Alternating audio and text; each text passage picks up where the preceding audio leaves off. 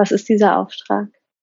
Ja, ähm, das, das, das war so, dass das, ähm, also der Auftrag war, war eher so, also war, war jetzt nicht irgendwie so in Stein gemeißelt, ich konnte das nicht lesen und ich habe auch so nicht so ein PDF irgendwie zugeschickt bekommen, aber ich konnte die Energie sehen. Ähm, und die Energie war letztendlich, wenn ich das so in, in so ein, ähm, menschliche Begriffe versucht zu fassen, ist, ähm, sei, also sei ein Licht, trotz, gerade trotz dieser Dunkelheit.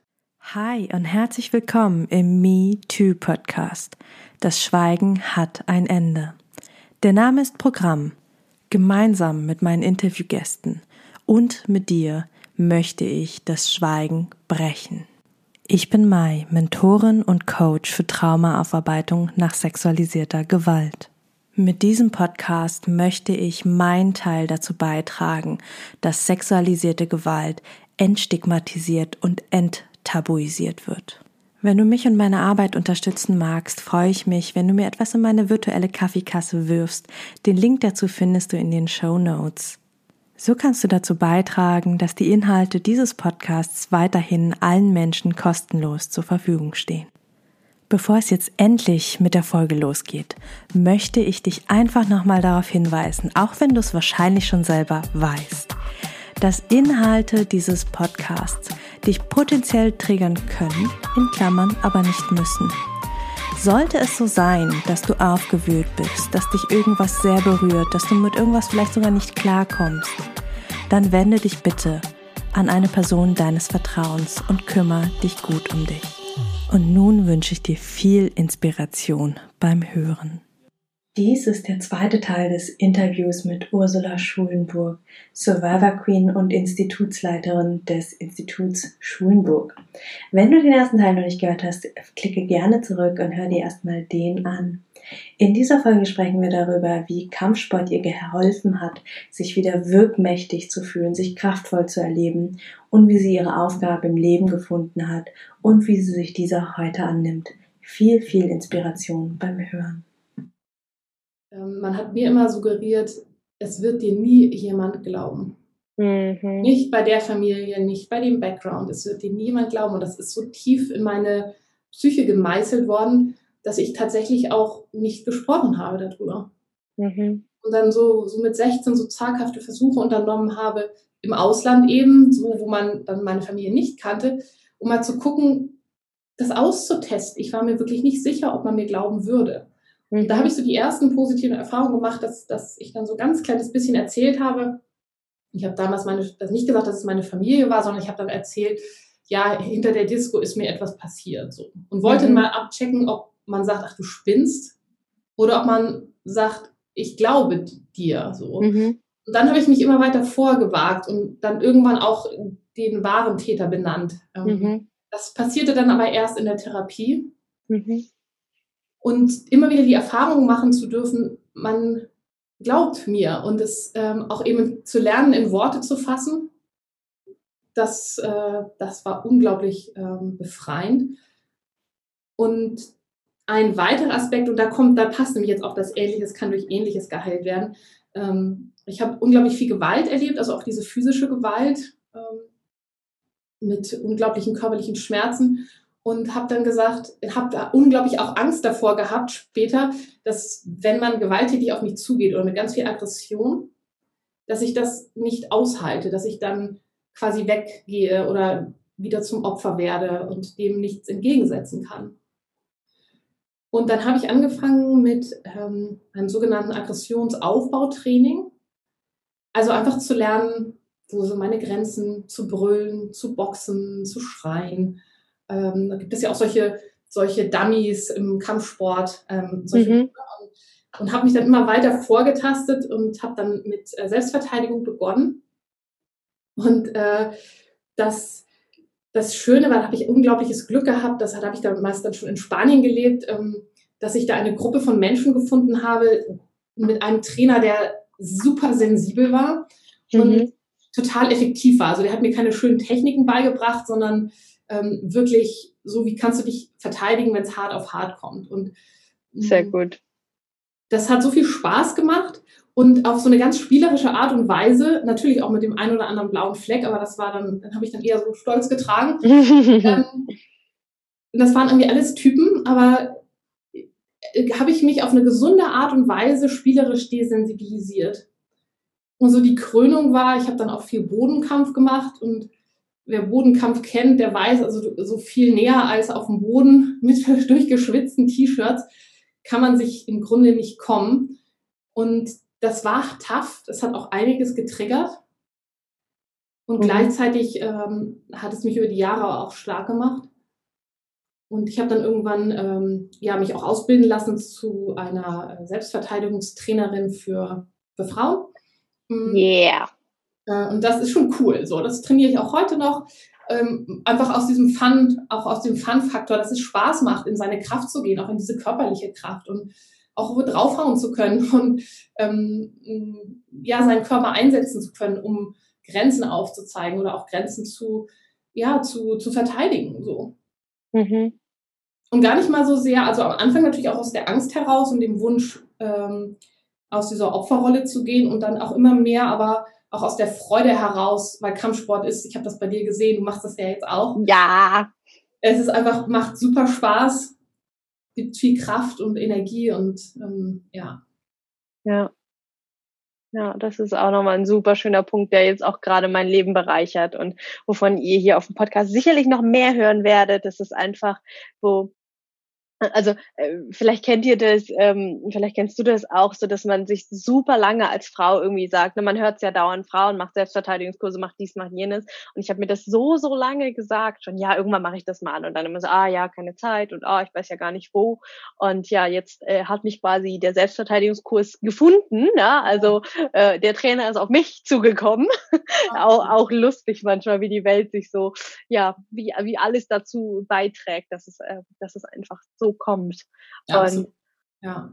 ja, ich habe mich auch äh, tatsächlich nie, nie als also als körperliche Kämpferin gesehen, ja. Also ich mache mhm. Sport, ich bin fit, ähm, ich mache Yoga, ich mache Acro-Yoga, ich lasse den Olli, der ähm, Drittel meines Gewichts mehr wiegt als ich, äh, auf meinen Beinen fliegen und also ich mache crazy shit mit meinem Körper, aber ich habe mich nie als Kämpferin gesehen äh, mhm. und hätte war tatsächlich auch ziemlich blank einfach auf dieser ähm, auf diese, dieser Worst-Case-Situation, was ist, wenn nachts auf der Straße mich wer angreift? Mhm. Ne, da, da ist ja so die Standardantwort, die man sagt, äh, Füße in die Hand nehmen und laufen. Und dann dachte ich aber schon immer so, sorry, irgendwas stimmt an der Antwort nicht, weil ich mit meinen 1,60 werde nicht schnell genug flitzen können, dass da ein großer Typ hinter mir nicht herkommen kann. Ja, also es ist irgendwie so. Ja. Und dann und dann, äh, ja, tatsächlich seit dem Selbstverteidigungstraining, also ich hatte jetzt äh, meine allererste Stunde äh, Personal Training, also ähm, dank und durch Corona äh, tatsächlich sind aktuell nur Personal Trainings erlaubt. Das heißt, ich hatte direkt ein Eins zu eins zwei Stunden lang mit dem Trainer, was halt sau krass war. Und ja. ich habe hab schon währenddessen gemerkt, wie, wie selbstbewusster und selbstbewusster ich werde. Ich habe gemerkt, wie viel Schlaghemmungen wir als Menschen haben, wenn wir, also gerade wir als Frauen, das hat mir der Trainer auch nochmal gesagt, der ist auch ganz spezialisiert ausgebildet nochmal auf Frauen, mhm. ähm, wo er meinte, das ist ein Riesenunterschied, weil wir Mädchen, wir lernen als Mädchen nicht uns zu prügeln. Ich habe mich in meiner, in meiner Kindheit nie geprügelt, au außer dieses typische Kinderraufen, ne? so ein bisschen Boden raufen, ein bisschen Haare ziehen, ein bisschen kneifen. Ja, ja aber ähm, das Prügeln, das lernen die Jungs auf dem Schulhof, ist scheiße, aber sie lernen ja. Und ähm, ich habe noch nie einen Menschen geschlagen. Ja, und dann steht mein Trainer da vor mir mit seinem äh, fetten Helm, ja, also so komplett Panzerung einmal und äh, hatte auch einen Tiefschutz an und gesagt, okay, ähm, ist mir scheißegal, wie ich heute Abend aussehe und heimkomme. Meine Frau weiß, ich bin, ich bin heute wieder im Selbstverteidigungstraining mit einer Frau.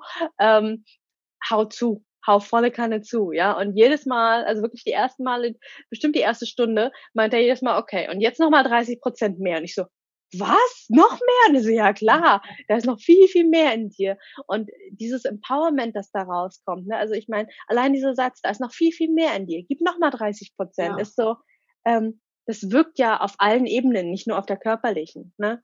Und dann aber Genau, und dann tatsächlich aber auch das Thema Schlaghemmung. Wie oft habe ich äh, zugeschlagen oder auch das Knie hochgezogen, ne? Knie in die Eier, so ganz klassisches Bild. Aber was passiert ist, volle Kanne rein und kurz vorher Stopp. Ja, so, so, weil der ganze Körper, weil alle Glaubenssätze in uns ja, in uns Mädchen ja sagen, ne? Sei lieb, sei nett, hau niemanden, tu niemandem weh. Ja, also wie krass viel da, obwohl ich mich als super aufgeklärt, als super feministisch und alles Mögliche sehe, ähm, wie krass das dann im Körperlichen sich trotzdem zeigt. Das war so mega, mega krass für mich. Und gleichzeitig ist es jetzt äh, ja gerade mal eine Woche her, dass das Training war und ich merke, ähm, wie von Tag zu Tag es immer noch nachwirkt. Ja. Ich merke, wie stark ich dadurch werde. Ich merke, wie ich auf einmal auch ähm, auch in Diskussionen, also wirklich einfach nur in emotionalen Konf Konfrontationssituationen, dass ich auf einmal ähm, das besser aushalten kann. Deswegen, mhm. da wo du vorhin von Aushalten gesprochen hast, dachte ich so, ja, das kenne ich. Also das ist so, das ist gerade für mich ganz, ganz neu, wo ich merke, okay, da ist noch so viel Luft nach oben. Und es ist so schön, dass, äh, dass ich tatsächlich gerade auch mit dem Trainer und mit seiner äh, Trainingspartnerin, also die, die machen beide äh, eigentlich äh, einfach äh, Selbstverteidigungstraining, also taktisches Selbstverteidigungstraining mit Krav Maga, aber er ist auch ausgebildet, also er bildet äh, bei der Bundeswehr SoldatInnen aus. Ähm, also hat er ganz, ganz viel äh, Skills und wir sind gerade dabei, äh, ja, einen traumasensitiven Selbstverteidigungskurs zu bauen, zu planen und der soll äh, ja, sobald äh, Corona uns das in 21 wieder erlaubt, mit Menschen zusammen zu sein, ähm, soll der an den Start gehen und es ist da, da freue ich mich so unglaublich drauf, weil ich merke, was er bei mir schon alles auslöst. Und wenn ich bei dir das höre und auch bei in deinen Büchern, wo du vom MMA schreibst, ja, also das ist einfach so, so eine krasse Energy, die, glaube ich, einen riesengroßen Gamechanger für uns Survivor Queens geben kann, darf und wird, wenn wir, wenn wir es uns erlauben. Ja, und äh, was, was ich auch beobachtet habe bei Training mit anderen Betroffenen, äh, ist, dass viele von, von uns auch Glaubenssätze haben, so du darfst nicht schlagen und viele von uns sich gewehrt haben und dann aber erst recht mhm. bald erfahren haben und ja. eben auch die Erfahrung gemacht haben, das ist etwas, das hat mich sehr geprägt.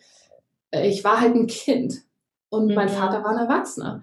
Das ist, ja. das ist David gegen Goliath. Nur, ne, also das, das ist so im, im Kampfsport würde man sagen, so Fliegengewicht gegen so Ultraschwergewicht. Das ist doch klar, dass du es verlierst. Aber es macht ja, es schleift ja, im Kampfsport spricht man viel vom Einschleifen. Ähm, also es, äh, Einschleifen bedeutet, dass man Bewegungsabläufe so oft wiederholt, dass sie quasi in unser System, unsere Psyche eingeschliffen sind, wie ein Automatismus. Mhm.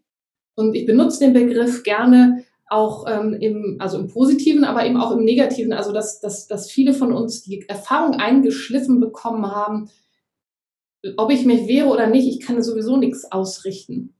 Mhm. Und das mag richtig sein als Kind, aber als erwachsene Frau, natürlich sind wir immer noch in, also meistens körperlich unterlegen, aber man kann sich trotzdem so ausbilden lassen in Selbstverteidigung, dass man sehr gute Chancen hat. Ja. Und das reicht es aber nicht zu wissen, sondern das muss man tatsächlich erleben ja. darf man erleben, so in, im geschützten Rahmen, in kleinen Steps. Man kann ja auch erstmal gegen eine Pratze hauen oder gegen ein Gummimännchen treten.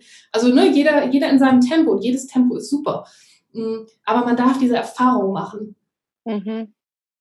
wie sich das anfühlt. Und so, ich traue mich mal. Ähm, und auch so das innere, das darf auch spielerisch sein, so das, das innere Kind, so ich traue mich mal. Und da dürfen auch mal Tränen fließen und äh, darf man auch frustriert sein und dann geht's wieder weiter. Also es ist auf alle Fälle, so, finde ich toll, wenn du sowas da ins Leben rufst. Das eine oder andere hast du ja schon verraten, ähm, auch für andere Survivor Queens. Ja, es ist halt einfach echt nochmal super spannend. Also ich habe mich auch mit dem Trainer jetzt schon ganz viel ausgetauscht, weil der ist, ähm, wie nannte der die Ausbildung? Female Instructor. Mhm. Also für ähm, und fand ich ganz spannend, äh, also wie wie sie quasi äh, als ähm, als ähm, ja als Selbstverteidigungstrainer geschult werden, Frauen zu trainieren ähm, und gleichzeitig, also da ist auch ganz ganz viel Psyche dabei, was er so erzählt hat. Und gleichzeitig habe ich noch mal gemerkt, okay und trotzdem, also gerade aus dem Traumablickwinkel, ich meine, ich bin ja gerade in, auch in der Ausbildung zur Heilpraktikerin für Psychotherapie und mache ja auch äh, dauerhaft Traumafortbildungen äh, immer und überall so kleine Sachen, ähm, wo ich einfach merke, äh, es ist auch wenn es schon auf Frauen ausgerichtet ist, macht es immer noch mal einen Unterschied. Da fehlt quasi, also für, für mich, für mein Verständnis, fehlt da immer noch das, das kleine Bit und Byte für das Thema Trauma. Ja, es gibt einfach ganz bestimmte Dinge, die, die gehen bei Trauma nicht oder noch nicht oder schwieriger.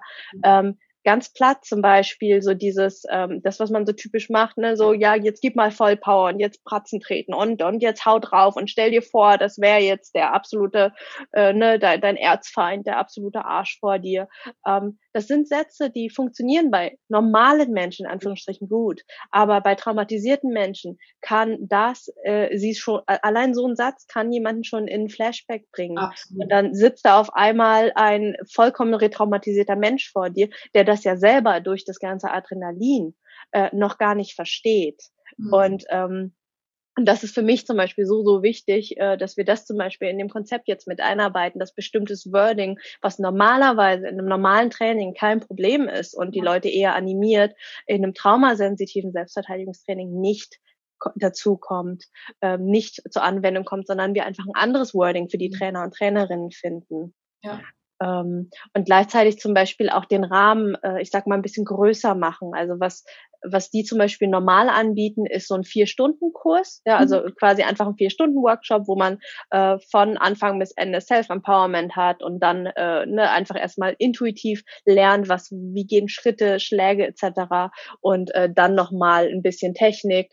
Ähm, wo ich einfach sage, okay, und für Menschen aber, die ein Trauma erlebt haben, da weiten wir das auf den ganzen Tag aus. Und dann machen wir auch mit Sharing Circle, mit Reden. Also wirklich, ich sag mal, ja ein bisschen spiritueller, ein bisschen yogischer, mit ähm, im Kreis sitzen und Erfahrungen teilen. Also nicht nur, okay, bam, bam, chaka und dann raus, weil mhm. genau das wäre ja auch wieder Trauma unterstützend. Ne? Wir haben ja ähm, so ganz klassisch beim Schocktrauma sagt man ja zu schnell, zu viel, zu plötzlich. Ja. So. Und dann bin ich da vier Stunden und bin in so einem bam, bam, chaka-Kurs und gehe geh danach raus und mein Adrenalinspiegel ist irgendwo da oben und dann sitze ich zu Hause und dann kracht alles einmal ab und ich habe mit niemandem mehr, mit dem ich drüber reden kann, niemanden mehr, der vielleicht, äh, wenn ich nicht gerade eine Freundin mitgenommen habe, niemanden, der auch mit im Kurs war, äh, wo ich drüber reden kann, der, der die ähnliche oder gleiche Erfahrung gemacht hat. Und äh, das quasi, ja, ich sag mal, diesen dieses Adrenalin, was wieder runterfährt, diese, diese Phase einfach mit abzufangen und zu sagen, wir gehen nicht nach Hause, wenn der Kurs zu Ende ist, sondern wir setzen noch Teile hinten dran, wir machen irgendwie noch Yoga, wir kommen runter, wir teilen, um das ja, ich sag mal, traumasensitiv wirklich komplett zu bearbeiten. Ja. Und das ist ja was, was mir gerade so ultra wichtig ist und wo ich, äh, wo ich gerade merke, dass da ganz, ganz, ganz viel sprudelt. Ja, wie schön. Mhm. Also das würde ich auch empfehlen, das wirklich ähm, in, klein, in kleinen Schritten zu machen und in gut verdaulichen Schritten. Und mhm. bei mir war das Ganze über Jahre, nein, es war über Jahrzehnte hinweg. Mhm. Also ich habe das dann regelmäßig gemacht. Ähm, mhm dann, als ich mit äh, Kampfsport bzw. Selbstverteidigung angefangen habe, äh, auch auch mit begleitenden, also begleitenden Gesprächen. Und mhm. ich weiß noch, das aller, allererste Mal mit Anfang 20, als mein Therapeut mir sagte, da hing so ein Boxsack. So, jetzt stell dir mal vor, das ist dein Vater und du darfst da jetzt draufhauen. Mhm. Habe ich dagegen geboxt.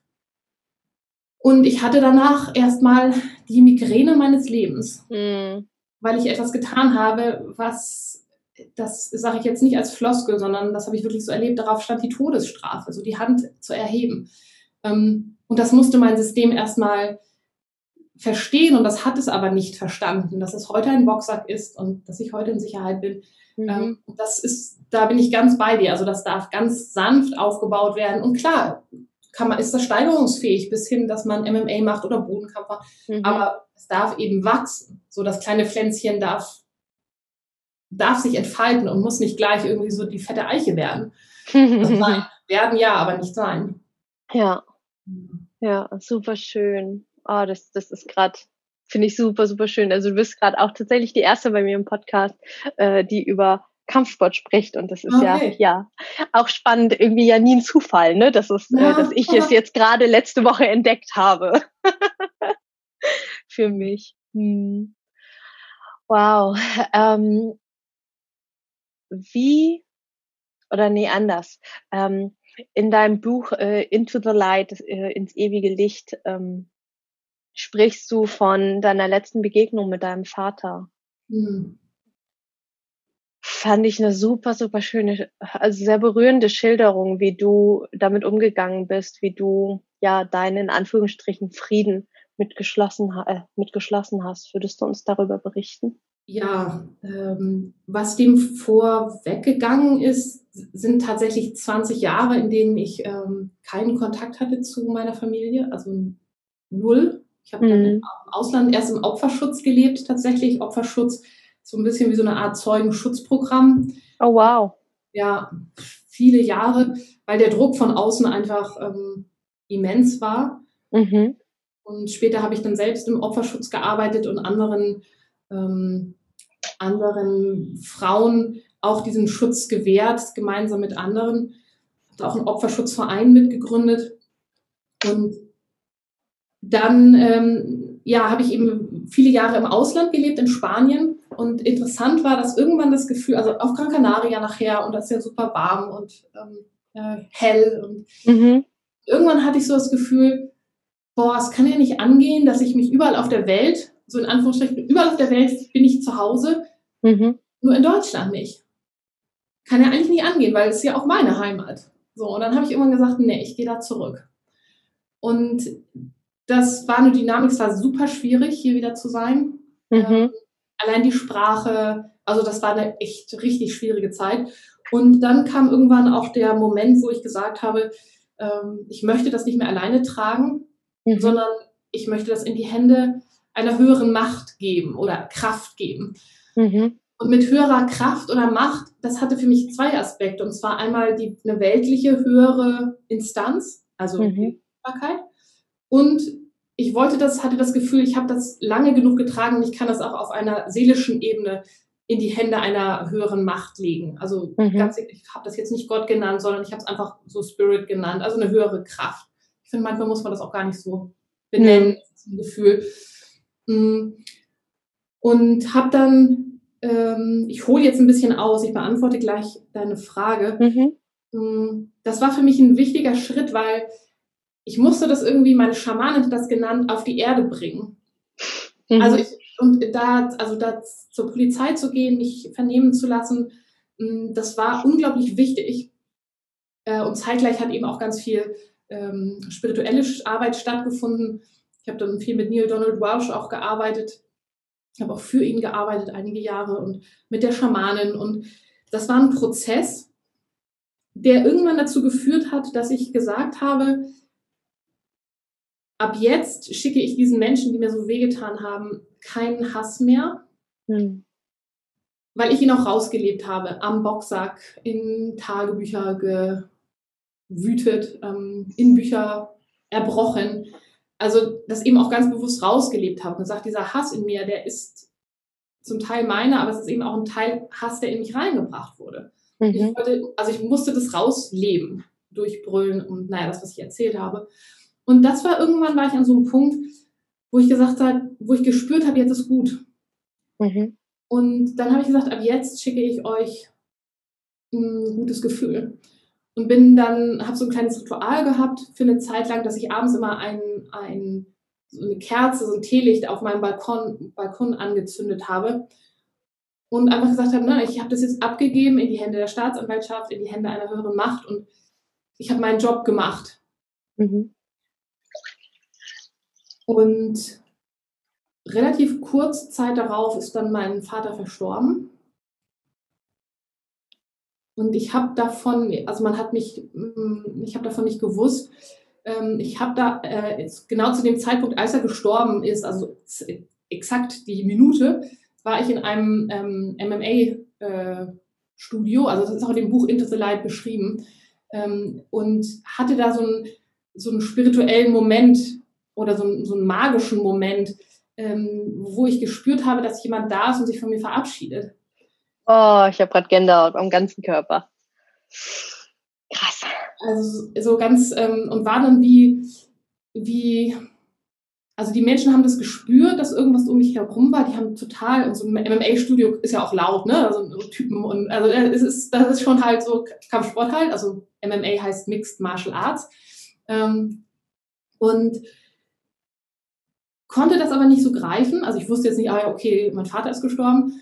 Ähm, sondern das kam dann eigentlich auch durch, durch eine Verkettung total verrückter Zu, Zufälle, die es ja manchmal auch gar nicht gibt als Zufall, dass eine ehemalige Klassenkameradin aus irgendeinem Grund meine Telefonnummer hatte und mich anrief und sagte, du weißt schon, was passiert ist. Und ich so, nee, das soll passiert sein. Ähm, und sie sagte, ja, dein Vater ist gestorben. Und meine Familie wollte nicht, dass ich davon eben Kenntnis erhalte, weil, ähm, naja, 20 Jahre nicht da gewesen und äh, Bücher, die ich zum Teil schon veröffentlicht hatte. Und, ähm, und dann bin ich hingefahren, damals aus dem Impuls heraus, dass ich meinem inneren verletzten Kind oder meiner inneren verletzten Jugendliche, ich wollte ihr zeigen, es ist vorbei. Mhm. Das war mir so wichtig zu sehen, weil ich konnte es nicht glauben.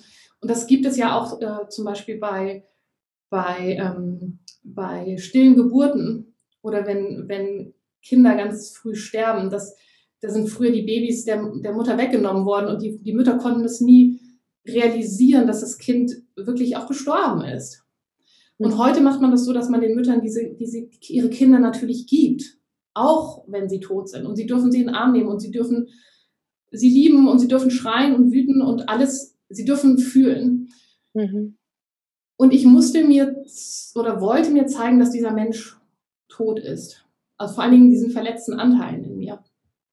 Und das war, und dann bin ich da hingefahren mit dieser Intention. Und das war, ähm, das war schwierig, allein die Tür aufzumachen. Also der, der mein Vater war aufgebahrt. Ähm, und ich habe mein System halt am ganzen, also ich habe gezittert am ganzen Körper und äh, bin dann da, bin da mal reingegangen. Und dann war so das erste Aufatmen, okay, er ist tot. Also das wirklich auch so, ich sehe das jetzt oder ich erlebe das jetzt. Und dann ist das bei mir angekommen und dann ist in diesem Moment mit Sicherheit auch durch die vorbereitende Arbeit an mir selber, ist, ähm, hatte ich plötzlich den Impuls, ich hatte meine ganzen Bücher mitgenommen, auch die, die ich noch nicht veröffentlicht hatte zum damaligen Zeitpunkt und hatte das Gefühl, mich vor seinem Schicksal, vor seinem Schicksal zu verneigen. Das ist etwas, das tut man in der ähm, schamanischen Arbeit.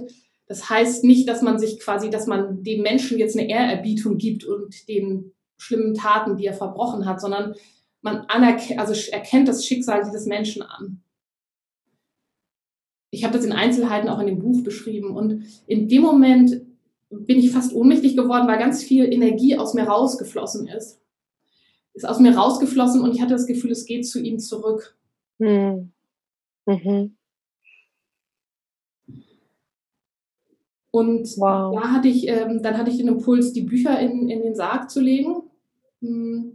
Also so ein bisschen versteckt, dass andere das später nicht finden. Hm, hatte ihn vorher so auf seelischer Ebene um Erlaubnis ge gefragt, weil ich habe gedacht, okay, also ne, Übergrifflichkeit, das muss ich nicht selbst weiterleben, möchte ich selbst nicht weiterleben hm, oder weitergeben. Und hatte da tatsächlich ein, ein, ein tiefes spirituelles Erlebnis, wo ich sehen konnte, dass, dass da auch eine große Gemeinsamkeit auf seelischer Ebene, das muss ich immer wieder betonen, auf seelischer Ebene, das ist nicht direkt die menschliche Ebene oder das ist nicht die menschliche Ebene, dass da eine seelische Gemeinsamkeit war. Und diese tiefe Einsicht hat, hat einen tiefen Frieden in mir, ähm, hat mir einen tiefen Frieden geschenkt. Hm. Wow. Und verarbeitet habe ich, oder gar nicht mal so sehr verarbeitet, sondern ich hatte den Impuls, das ähm, mit Menschen zu teilen. Mhm. Gerade auch vor dem Hintergrund, dass ja oft gesagt wird, du musst verzeihen oder du musst loslassen oder wenn du verzeihen kannst, dann hast du es geschafft. Und ich habe da immer ein Problem mit gehabt, weil mich das unter Druck gesetzt hat. Mhm. Also nochmal so ein Druck, so du musst irgendwas hinkriegen, was, was du gerade nicht kannst. So. Und deshalb benutze ich den Begriff Verzeihen und Vergeben auch nicht unbedingt, sondern ich nenne es eine tiefere Einsicht oder einen, einen tieferen Einblick, der Frieden gebracht hat. Und mh, mm, ja, ich glaube, damit würde ich das einfach so stehen lassen. Hm. Stark. Also ich habe durchgängig Gänsehaut äh, gehabt, wirklich äh, komplett Körper mit Kopfhaut. Es ist, ähm, hm. ja. magisch, was du da erleben durftest nach all dem, was du erleben musstest. Ja. Hm. Wow. Und ähm, du hattest äh, ganz am Anfang erzählt, dass du, dass du wusstest, dass du hier einen Auftrag auf der Erde hast, dass du hier eine ganz, ganz große Aufgabe hast und dass du deswegen noch nicht gehen kannst. Was ist dieser Auftrag? Ja, ähm, das, das, das war so, dass, dass ähm, also der Auftrag war, war eher so, also war, war jetzt nicht irgendwie so in Stein gemeißelt, ich konnte das nicht lesen und ich habe auch so nicht so ein PDF irgendwie zugeschickt bekommen, aber ich konnte die Energie sehen. Ähm, und die Energie war letztendlich, wenn ich das so in, in so ein, ähm, menschliche Begriffe versucht zu fassen, ist, ähm, sei, also sei ein Licht, trotz, gerade trotz dieser Dunkelheit. Ähm, mhm. Und das beinhaltet letztendlich in die Öffentlichkeit zu gehen mit, mit dem, was ich heute mache. Über YouTube, über Bücher, über das Gespräch jetzt gerade mit dir, äh, das, das den ein oder anderen, die ein oder andere berühren wird und inspirieren und motivieren. Ähm, und über Öffentlichkeitsarbeit, also auch Vorträge. Vor Corona habe ich Vorträge gemacht. Ähm, mhm. äh, ja, letztendlich auch über die Arbeit im, im Institut. Hm, ich habe ein Institut gegründet, Institut für bewusste Lebensgestaltung, wo wir Menschen zum Beispiel zu Life-Coaches aus, äh, ausbilden und ähm, es auch eine Reihe von äh, Kursen gibt zum, zur Arbeit an Trauma, an sexuell, also sexueller Gewalterfahrung, ähm, als, als Videokurse zum Beispiel, die man dann auch einfach für sich die Idee war, dass man das ganz heimlich für sich unter der Bettdecke anschauen kann. Also mhm. ich habe es auch so ein bisschen aufgenommen für die Wienke oder für die Ursula von, von früher, die so ganz heimlich, damals gab es noch kein Internet, aber das klingt krass, ne? Aber damals mhm. gab es noch kein Internet, also zumindest wir hatten damals keins. So, so ganz heimlich mit dem Smartphone, das sich so runterlädt und anguckt und ähm, sich Unterstützung holt. So. Ähm, oder natürlich auch ganz, ganz offen und äh, habe auch äh, ja, verschiedene unterstützende Pro Programme auch äh, ganz besonders für Betroffene von sexualisierter Gewalterfahrung. Und Menschen, die sagen, mh, hm, und das finde ich auch schön, den Begriff zu strecken, ähm, ich bin verletzt worden in meinem Leben. Mhm. Und Trauma heißt ja letztendlich Wunde im Griechischen. Ja. Und Wunde, die, die Prinzipien der Wundheilung, die sind immer gleich egal ob das äh, ein, ein, Schnitt durch ein Küchenmesser ist beim Kartoffelschälen oder ob es eine größere Verletzung ist. Also das, was im Körper passiert, ist das Gleiche und das, was in der Seele passiert, ist auch ähnlich. Also die mhm. Seelenheilung ähm, läuft auch nach ähnlichen Prinzipien ab. Und deshalb strecke ich das gerne und, und sage, aus so einem gewissen Stolz, ähm, finde ich, dürfen wir als Survivor Queens, ich sage, guck mal, wenn das im Härtefall funktioniert hat, und zwar oft, also nicht nur bei mir, sondern bei vielen Menschen, die ich begleiten durfte, dann funktioniert es auch, wenn es nicht so dramatisch war. Mhm. Wie so eine geniale Allwetterjacke, mit der du irgendwie so über den Atlantik fahren kannst, die funktioniert halt auch im Hamburger Nieselregen. So. also so sturmerprobt. Mhm. Genau, und das, ähm, das gebe ich heute weiter. Und das erfüllt mich, das macht mich zutiefst glücklich. Mhm. ist nicht immer einfach, muss ich auch dazu sagen. Ähm, aber es gibt mir das Gefühl, dass ich genau das mache, wozu ich äh, hier bin. So. Mhm.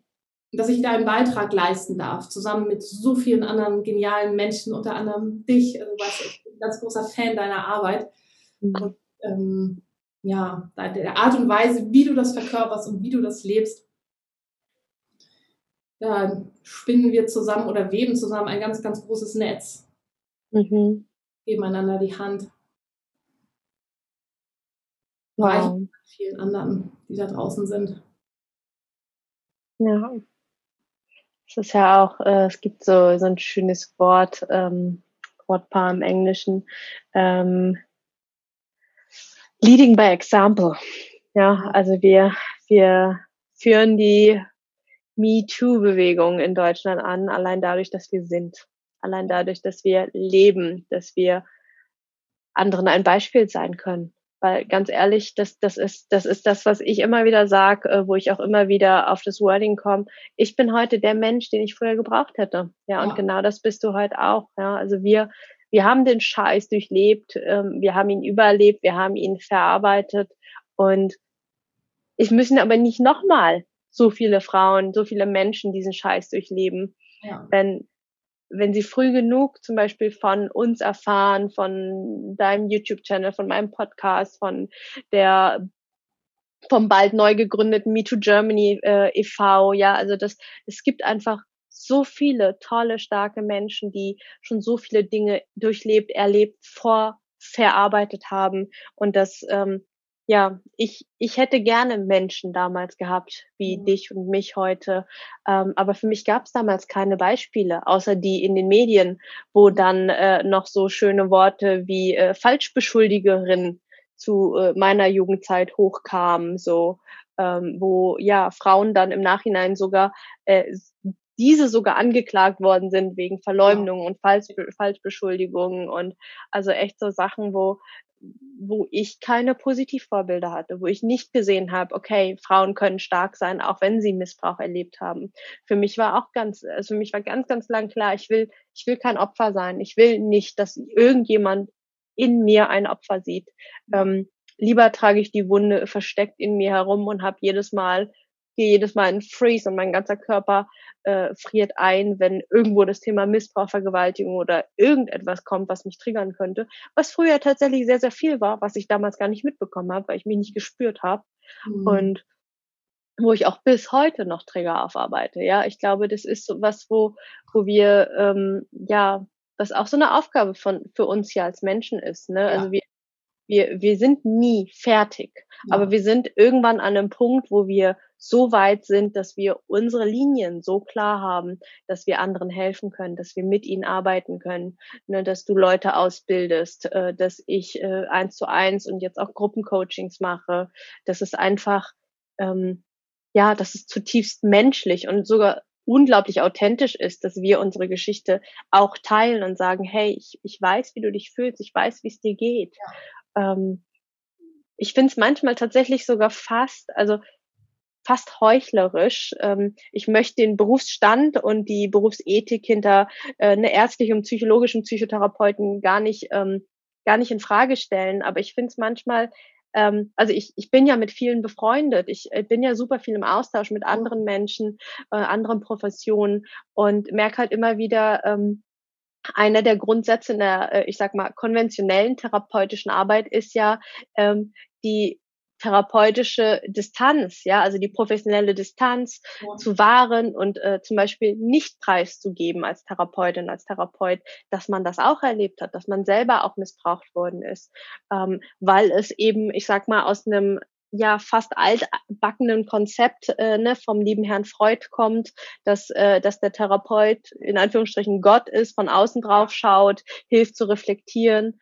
Aber eigentlich ähm, glaube ich, dass es viel, viel schöner ist, viel heilsamer, jemanden sitzen zu haben, der die Karten offenlegt, der nicht verdeckt spielt, sondern einfach sagt, so, ich weiß, wie sich das anfühlt. Ich habe das auch erlebt. Man muss das nicht groß thematisieren. Man, man muss gar nicht irgendwie größer, tiefer eingehen auf das, was der Therapeut, die Therapeutin erlebt hat. Aber allein zu wissen, okay, da, da sagt nicht nur jemand, ja, ja, ich verstehe das oder hat es in einem Buch gelesen, wie es wohl jemandem geht, sondern ja. weiß es. Und ich glaube, das, da sind wir wieder bei der korrigierenden Beziehungserfahrung. Ich glaube, dass gibt nochmal einen riesengroßen Kick in der Heilung. Und ich glaube, das ist auch der Grund, warum zum Beispiel ja mein Instagram-Account und jetzt auch das 1 zu 1 Coaching, warum das so, so viel Zulauf bekommt, ja, ja. obwohl ich keine Psychologin oder Ärztin bin, sondern immer wieder ganz klar kommuniziere, hey Leute, ich bin Coach, ich bin in Ausbildung zur Heilpraktikerin für Psychotherapie ähm, und dennoch, ähm, ich mache es am besten, am liebsten Therapie begleitend, weil es ist super, dass es Therapeutinnen und Therapeuten gibt. Ne? Und das dann eben einfach ergänzend dazu mit dem Traumawissen. Und ich merke einfach, das ist so, ja, Menschen wünschen sich ein Gegenüber, das offen ist, das authentisch ist, das sie spüren können. Ja, ja, bin ich ganz bei dir. Und dieses mhm. Therapiebegleitende, ne? also ich war auch beim, beim Psychologen noch oder bei einer Psychologin äh, zusätzlich zu der anderen Therapie beim Heilpraktiker, die ich gemacht habe. Mhm. Also da, da darf man ja auch auf vieles zurückgreifen. Ja. Aber der Faktor Mensch äh, ist unersetzlich. Dieses Menschliche, was du auch gerade so schön beschrieben hast. Dass vor mir eben nicht nur ein Therapeutin sitzt, sondern ein Mensch. Ja. Und vielleicht jemand, der das, der das auch aus eigener Erfahrung ähm, nachempfinden kann und einen dadurch natürlich auf eine ganz andere Art und Weise auch sieht. Beziehungsweise ja. man sich gesehen fühlt.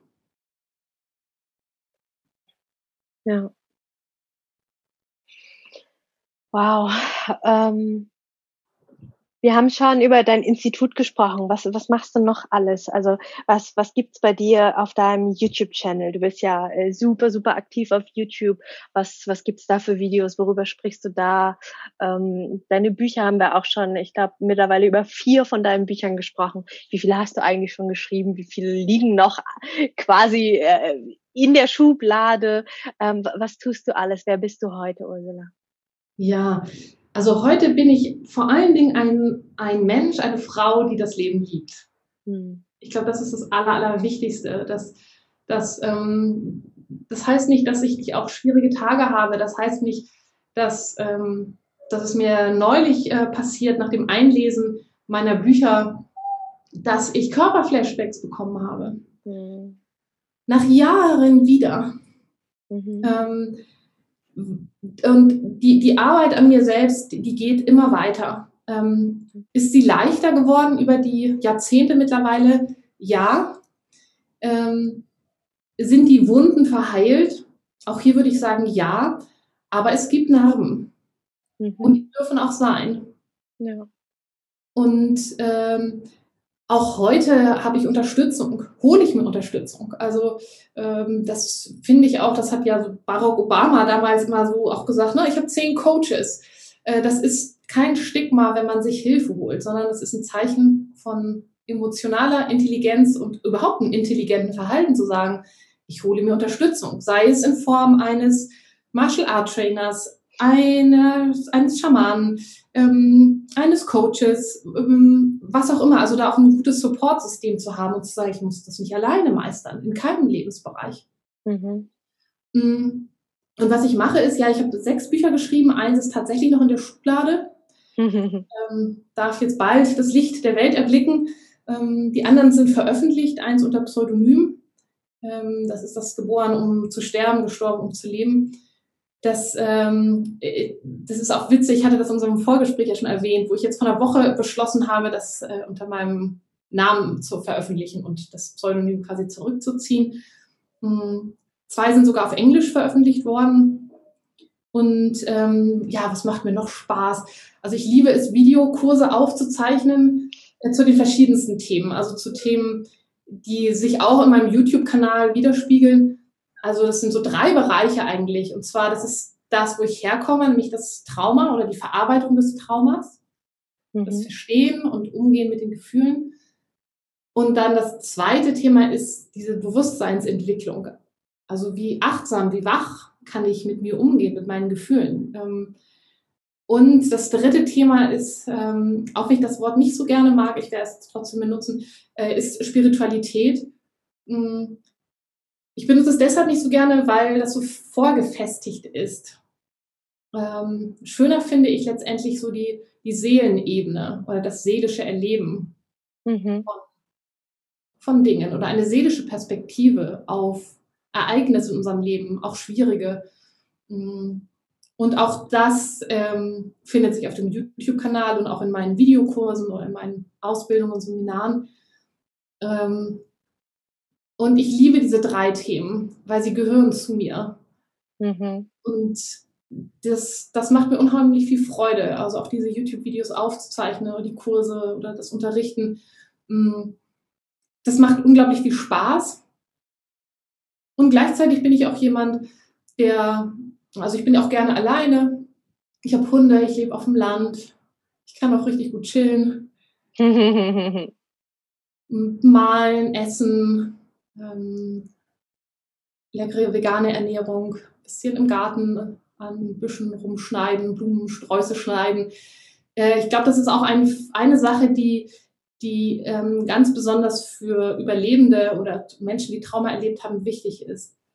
So diese, diese Zeit zu haben, auch Dinge zu, zu, zu genießen, ähm, das Leben zu feiern, äh, Yoga, Schwimmen, ähm, Sport, ich mag Krafttraining total gerne, den Körper spüren. Ähm, und das schenke ich mir auch, diese Zeit. Das ist manchmal ein bisschen schwieriger, ähm, auch weil die Arbeit natürlich ruft und das viel ist. Aber da weiß ich auch, wenn ich nicht aufpasse und das ein bisschen übertreibe, wie beim Einlesen meiner Bücher, dann ähm, holt mich der Körper oder auch die Seele ein und dann zieht, ziehen die Narben. Oder dann kam es eben auch nochmal zu diesen Körperflashbacks, die mir gezeigt haben, dass ich da, dass es wichtig ist, ganz achtsam mit mir selbst umzugehen. Mhm. Wow. Eine sehr, sehr vielfältige Frau.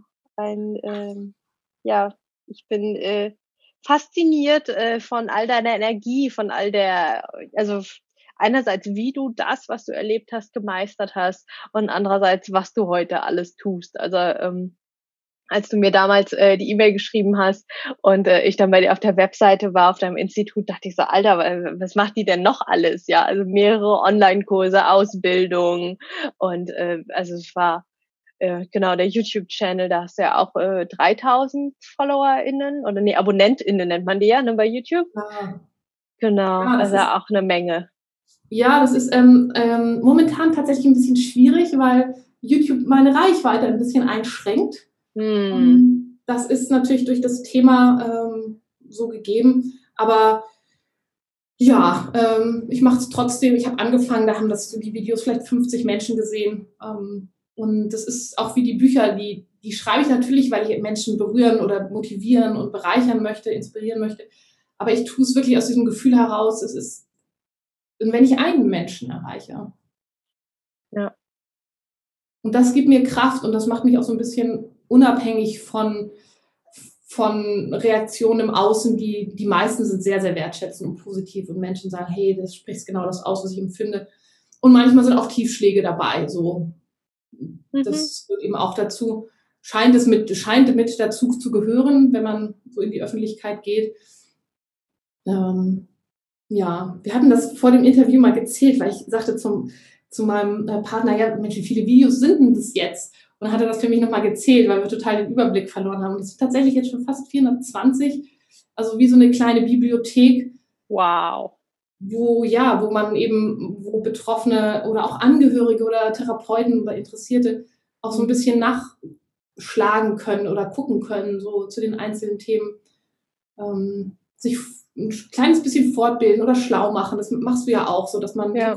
findet und das eben auch frei zur Verfügung ist, ohne dass man gleich was, was kaufen muss. So. Ja. Das ist wichtig. Super schön. Und stimme ich dir voll zu, wenn wir einen Menschen erreichen, haben wir ein ganzes Leben verändert. Ja. Ja. Hm. Wow. Ich hm. spüre, unser Interview neigt sich dem Ende zu. Ja. Ähm, heavy Topic, ähm, starke Frau, starke Geschichte. Ich ähm, ja, mir bleibt nur zu sagen, äh, danke, danke, danke dir. Sowohl der Wienke in dir, dem kleinen Mädchen, als auch der Ursula, der großen, starken Bärenfrau, der Kämpferin, die heute vor mir sitzt. Ähm, ich bin unendlich froh, dass wir uns übers Internet gefunden haben. Ich freue mich auf den Tag, an dem wir äh, vollkommen Corona-konform uns in der Realität treffen können dürfen. Und ähm, ja, bin dir einfach unendlich dankbar, dass du äh, den Mut, die Courage, die Inspiration hattest, dich bei mir zu melden. Und ähm, ja, würde dir das letzte Wort überlassen als meinem Gast, liebe Ursula. Mhm. Erstmal ganz lieben, lieben, lieben Dank für, fürs Rahmenhalten, für deine Fragen, auch für die Arbeit, die du leistest mit deinem MeToo-Podcast, weil das ist ja auch ein, so ein Tor nach außen, eine Plattform. Das finde ich sehr, sehr, sehr wertvoll. Also da ähm, ja, bin ich total ähm, dankbar, dass ich auch heute hier sein darf und ein Teil davon sein darf. Und das, ähm, ja, als letztes Wort, kommt mir gerade so das Bild, ähm, oder der Satz besser gesagt, es gibt zwei Arten, Licht in die Welt zu bringen. Die eine Art ist, dass man selbst als Licht leuchtet und strahlt. Und die andere ist, dass man ein Spiegel für das Licht eines anderen oder einer anderen ist. Mhm. Und ja, ich glaube, das möchte ich so stehen lassen und einfach nochmal ganz, ganz herzlich Dankeschön sagen für dein Sein, für dein Wirken, für deinen Mut und für diesen wunderbaren Podcast, den du dir geschaffen hast. Das war's mit einer super spannenden Doppelfolge mit Ursula Schulenburg im Interview. Du kannst dich darauf freuen, noch zwei weitere Doppelfolgen, also eine Doppelfolge, zwei Folgen mit ihr zu hören, aber diesmal andersherum. Denn in der kommenden Doppelfolge hat Ursula mich für ihren Podcast interviewt und netterweise dieses Interview auch hier für den Podcast zur Verfügung gestellt. Das heißt, nächstes Mal hörst du meine Geschichte, hörst du mich und meinen Weg, nachdem der Podcast mittlerweile über ein Jahr alt ist. Ursula hat ganz viele, ganz liebevolle und schöne Fragen gestellt. Von daher freue dich auf eine weitere Doppelfolge mit Ursula und mir, diesmal in verdrehten Rollen oder umgekehrten Rollen. Das klingt wertfreier. Alle Links und alles, worüber wir gesprochen haben, findest du in den Show Notes. Schau unbedingt bei der Ursula auf ihrem YouTube-Kanal, bei ihr im Insta und auf ihrer Schulenburg-Seite vorbei. So, damit sind wir am Ende dieser Folge angelangt. Wenn dir der Podcast gefallen hat, freue ich mich, wenn du mir etwas in meine virtuelle Kaffeekasse wirfst. Die findest du in den berühmten Show Notes. Dort lohnt es sich aber auch ganz unabhängig von meiner Kaffeekasse reinzuschauen. Denn da findest du den Link zum kostenlosen Download meines E-Books, das Trauma Kit. Trauma verstehen und Flashbacks endlich in den Griff bekommen inklusive Notfallübungen und alles in leicht verständlicher, traumasensitiver Sprache. Außerdem findest du dort auch Infos zu meinen Online-Kursen, wann mein nächstes Gruppenprogramm startet und wie du mit mir im 1 zu 1 arbeiten kannst, wenn du das denn möchtest. Und nun wünsche ich dir von Herzen alles Liebe. Wir hören uns in der nächsten Folge wieder. Alle zwei Wochen montags erscheint hier eine neue Podcast-Folge. Und vergiss bis dahin nicht, du bist nicht alleine.